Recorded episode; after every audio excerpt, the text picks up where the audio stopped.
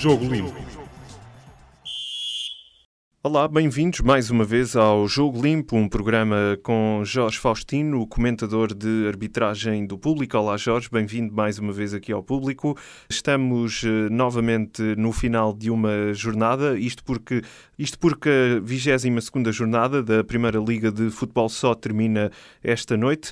Uh, vamos desde já analisar os jogos uh, de sábado e domingo dos primeiros três classificados do campeonato. O primeiro a jogar foi o Benfica, que se deslocou ao Algarve, eh, mais concretamente a Portimão, para eh, vencer o Portimonense por 3-1. Um jogo com alguns lances, sobretudo nas áreas. O árbitro deste jogo foi Carlos Xistra. Por onde queres começar?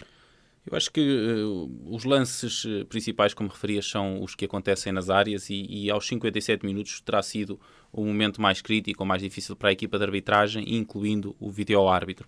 Isto porquê? Porque é que no mesmo minuto acontece uma, um lance na área do Benfica, uh, que o árbitro opta por não sancionar qualquer infração, e nas, na jogada que daí resulta, acontece uma, um lance também de dúvida na área uh, contrária, do Portimonense e, portanto, foram lances que seguramente, e, dando uma perspectiva daquilo que é o vídeo-árbitro, que seguramente o vídeo-árbitro teve que rever ambos. Eh, sendo que do primeiro para o segundo o jogo não foi interrompido e, portanto, terá sido um desafio para o vídeo-árbitro analisar estes lances. Relativamente e ao descritivo daquilo que, que aconteceu, eh, o primeiro acontece na área do Benfica, a 57 minutos, como dizíamos, em que a bola é colocada em Fabrício, que está adiantado relativamente à linha defensiva do Benfica. Este domina a bola e depois acaba por ser empurrado claramente por Jardel dentro da área, que com, com este empurrão provocou a sua queda. Eh, e aqui eh, entra uma, uma situação de análise que é: não há dúvida que o jogador foi empurrado, não há dúvida que, a não haver outra infração anterior, seria pontapé de penalti. A discussão que surgiu à volta deste lance tem a ver com o facto de, da dúvida de quem é que passou a bola a Fabrício. Num primeiro momento e numas primeiras repetições, parecia que tinha sido um seu colega de equipa e, portanto, uh, o erro da equipa de arbitragem, nesse sentido, teria sido não assinalar um fora de jogo. Uh, uh, surgiu posteriormente uma, um, um, ângulo diferente por trás da baliza que esclareceu que foi uh, na tentativa de interceptar ali a bola, que tocou a bola na direção do atacante uh, do Portimonense. Nessa perspectiva, não existe infração à lei do fora de jogo, apesar do jogador estar adiantado, não é punido porque não é um colega que lhe coloca a bola e, não havendo fora de jogo, deveria aqui então ter sido sancionado um pontapé de penalti favorável ao Portimonense. Uh, uma situação difícil análise em campo para, para a equipa de arbitragem. Uh, o vídeo-árbitro, se não fosse tão parcimonioso como tem sido até hoje as intervenções dos vídeo dos video em Portugal, poderia aqui ter, ter intervido. Houve, houve o lance que resulta daqui, que é como o árbitro não assinalou aqui qualquer infração, o Benfica saiu em contra-ataque por Rafa, um jogador extremamente rápido, que consegue entrar na área do Portimonense, eh, é pressionado eh, pelo, pelo central eh, do Portimonense, Macedo, mas eh, não me parece que haja contacto eh, entre os dois. Rafa, quando sente a aproximação do seu adversário, tenta desviar-se e depois acaba por, por cair. Não, não, não me parece que haja justificação para assinalar aqui uma falta, um ponto, o que seria um pontapé de penalti, e portanto, neste caso, bem a equipa de arbitragem, o árbitro e o vídeo-árbitro a entenderem que não existe aqui qualquer infração. O outro lance grande, diria assim, ou marcante desta partida, eh, é aquele eh, que, que depois resulta no segundo gol do Benfica. Aos 77 minutos eh, é assinalada uma falta por mão de Galeno na bola.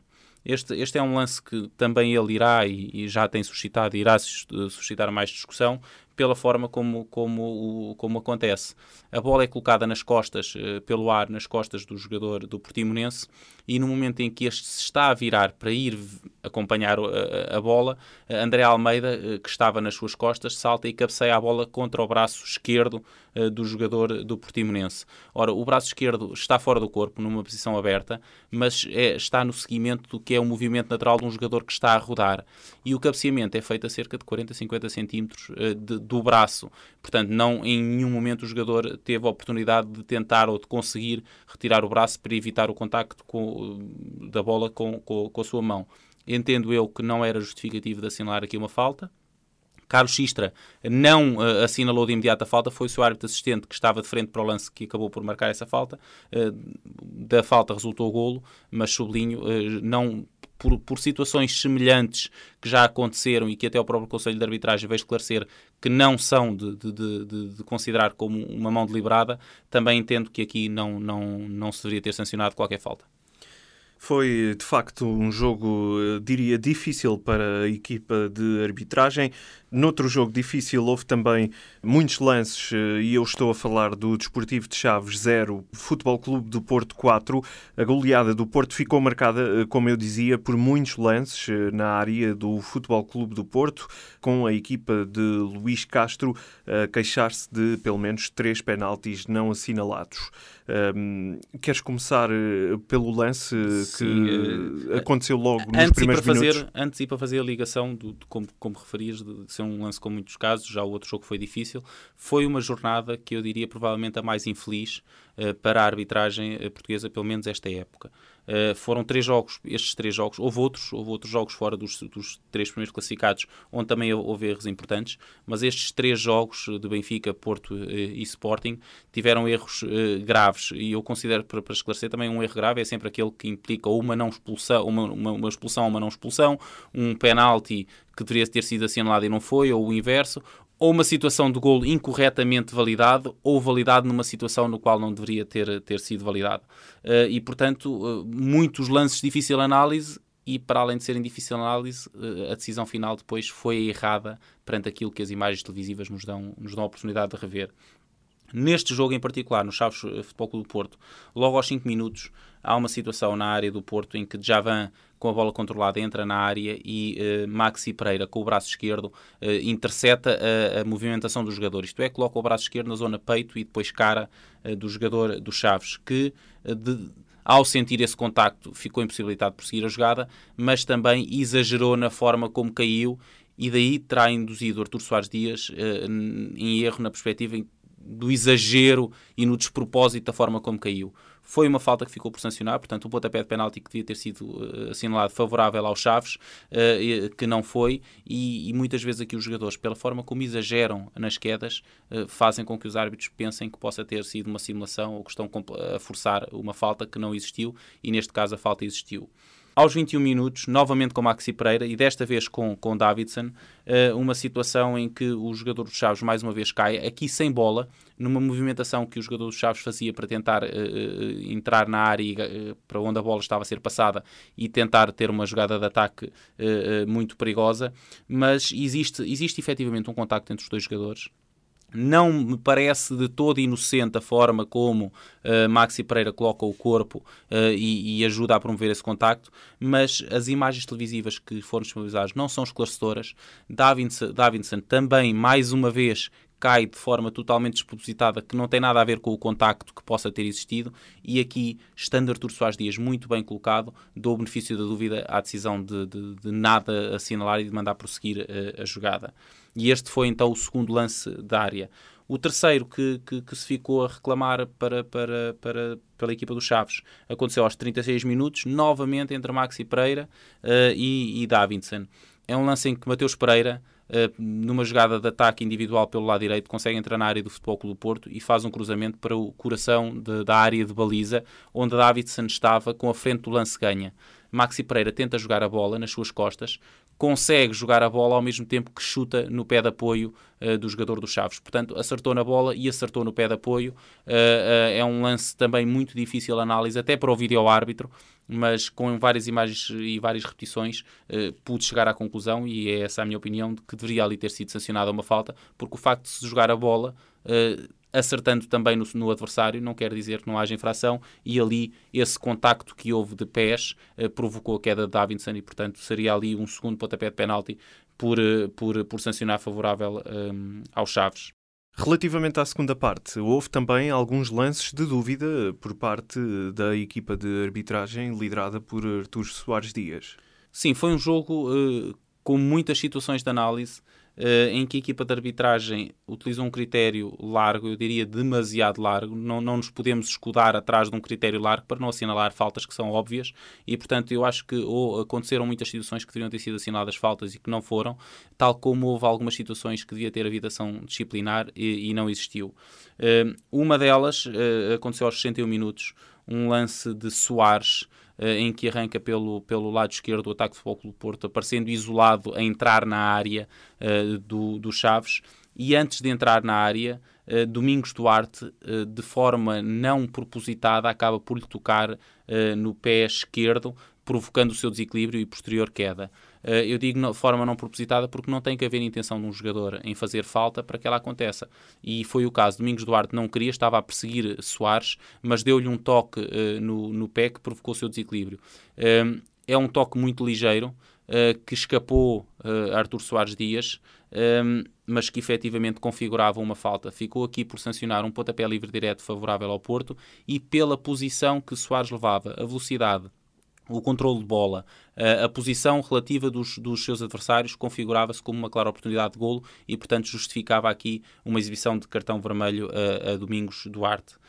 A última situação que tenho aqui de maior destaque é aos 74 minutos, um lance com o Ares, eh, do Futebol Clube do Porto, em que no chão acaba por dar com a sola da bota no tornozelo de Mateus Pereira. A bola não estava em causa, que já tinha saído daquela zona.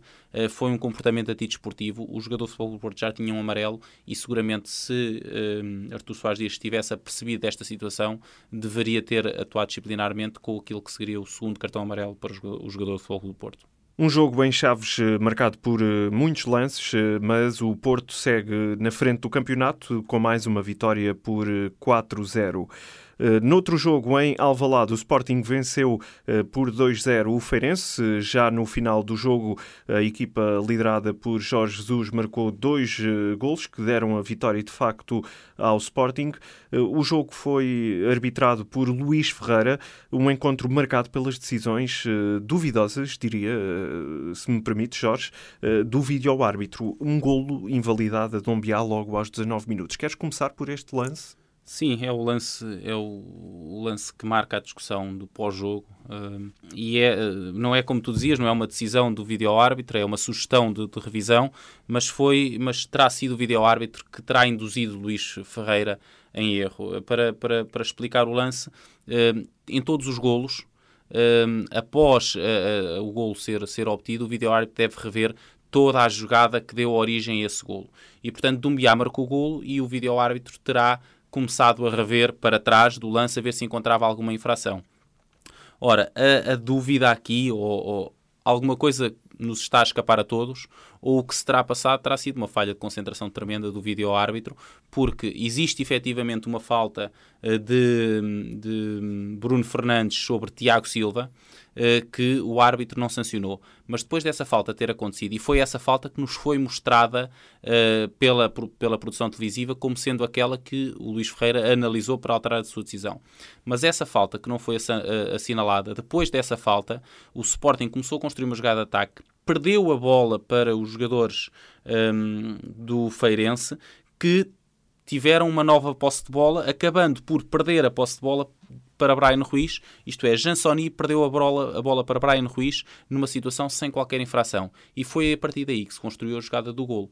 Portanto, a, aqui a falha, do, do, a falha grave de um golo anulado que não deveria ter sido, parte do facto de considerarem que a infração que aconteceu e que não foi assinalada fazia parte da construção da jogada para o golo, o que não é verdade, porque depois dessa falta houve uma posse de bola para o Sporting, houve uma posse de bola para o Feirense e houve e, e, depois é que o Sporting recuperou a posse de bola para construir o gol. Portanto, uh, uma situação uh, que pelo menos, eh, infelizmente, esperemos que com os erros se aprendem, não é?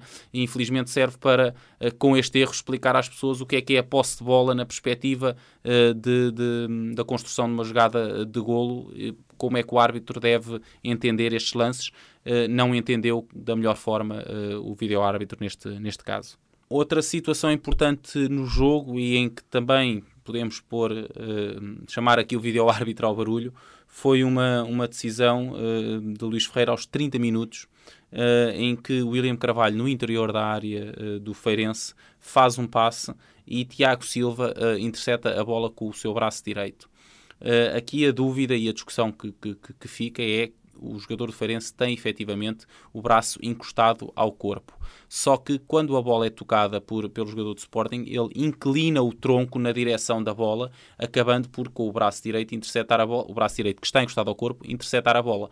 Ora, isto é um movimento deliberado do corpo do jogador para se chegar à bola. E a partir do momento em que é com o braço que ele intercepta, uh, entendo que seria aqui de, de, sancionar um pontapé de penalti favorável ao Sporting. Uh, Luís Ferreira não entendeu, o VAR entendeu que não era suficientemente claro para intervir e, portanto, uh, a jogada continuou sem que ficasse aqui sancionado esse pontapé de penalti.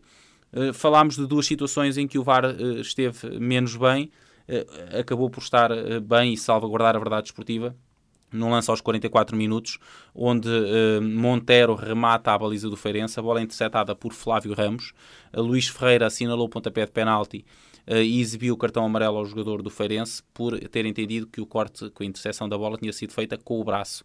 As imagens televisivas, logo numa primeira repetição, esclareceram que o remate violento de Monteiro foi contra a cabeça uh, do jogador do Feirense e, portanto, o, o vídeo-árbitro, ao ver, ver essas imagens, comunicou de, logo com, com, o árbitro da partida uh, a sugerir que a decisão fosse anulada. Luís Ferreira, sem necessitar de ir ver as imagens, porque seriam tão claras que uh, o vídeo-árbitro terá dito, o vídeo-árbitro que neste caso era Manuel Oliveira, terá dito, é tão claro que não precisas de ir ver, uh, uh, informou logo que não havia pontapé de penalti e retirou a sanção disciplinar, isto é, comunicou a todos que o amarelo exibido ao jogador do Feirense não era válido. Por alguma pressão depois dos jogadores de Sporting a insistirem que seria pontapé de penalti, uh, uh, Luís Ferreira foi ver as imagens até porque quando o árbitro vai ver as imagens, uh, as imagens que ele vê são, são passadas para o, o, canal de televisão que está a transmitir o jogo. E, portanto, isso ajuda a esclarecer a opinião pública relativamente à decisão que foi tomada, neste caso de anular a decisão de pontapé de penalti. E, portanto, um, globalmente neste lance, a equipa de arbitragem uh, tomou a decisão uh, correta. Tomou a decisão correta como depois tomou em alguns, algumas decisões que aconteceram até ao final do jogo. Aos 70 minutos, num fora de jogo de Gelson, que acaba por introduzir a bola na baliza do Feirense, uh, bem o árbitro assistente a perceber que o jogador de Sporting estava cerca de um adiantado e, portanto, o gol foi bem anulado um, ao Sporting. Uh, e aos 78 minutos, também no golo do Sporting, uma, ficou uma, uma dúvida num primeiro momento em uh, que a bola bateu em Coates, depois sobrou para o William Carvalho que introduziu a bola na baliza, se a bola em Coates teria batido na cara ou se teria, ou na zona ali de, de, da face, vá, ou se teria batido no braço. Uma imagem, a primeira imagem parecia efetivamente que era com o braço, as repetições posteriores esclareceram que foi com a cara e, portanto, mais uma vez, uma boa decisão da equipa de arbitragem. O último lance que faz sentido abordar é o gol do Sporting, o 2-0 de Montero, onde ficaram muitas dúvidas na forma, não no golo, mas tendo que rever a jogada toda até o seu início, na forma como Mathieu recuperou a bola no meio campo. Mathieu levanta o pé muito alto, junto de um jogador do Feirense. Também aqui Uh, apenas foi, foi mostrada uma imagem do lance de muito longe, portanto ficam-me muitas dúvidas.